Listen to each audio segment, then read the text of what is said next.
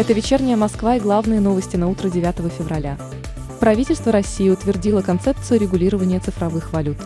Оборот таких финансовых активов будет регулироваться государством с жесткими обязательствами для всех участников профессионального рынка и акцентом на защиту прав рядовых инвесторов.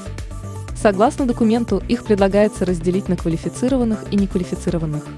Уточняется, что для неквалифицированных инвесторов будут установлены лимиты на операции. Жители России смогут получить сертификат по результатам тестирования на антитела к коронавирусу с 21 февраля. Теперь QR-код россиян будет содержать в себе информацию о сделанной прививке от COVID-19, перенесенном коронавирусе, либо о наличии информации о присутствии антител, которые выявились в результате теста. При этом, как уточнил накануне помощник главы Минздрава России Алексей Кузнецов, главным критерием для выдачи QR-кода будет само наличие антител.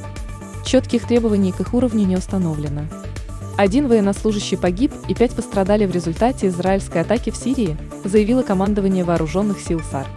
Ранее армия Израиля заявила, что нанесла удар посредством противовоздушной обороны Сирии в ответ на запуск села территории САР зенитной ракеты. В Минздраве исключили приостановку плановой помощи для детей. Плановая амбулаторная помощь детям, пациентам с онкологическими онкогематологическими заболеваниями и тем, кому нужна заместительная почечная терапия, не будет приостанавливаться в условиях распространения коронавируса.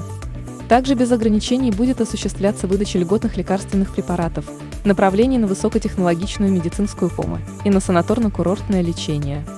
Самой читаемой московской новостью утром 9 февраля стало сообщение о погоде в городе в течение рабочей недели – Температура в московском регионе будет превышать норму на 10 градусов. Такая теплая погода на 40 дней обгоняет показатели февраля, сообщил научный руководитель гидромедцентра Роман Вильфанд.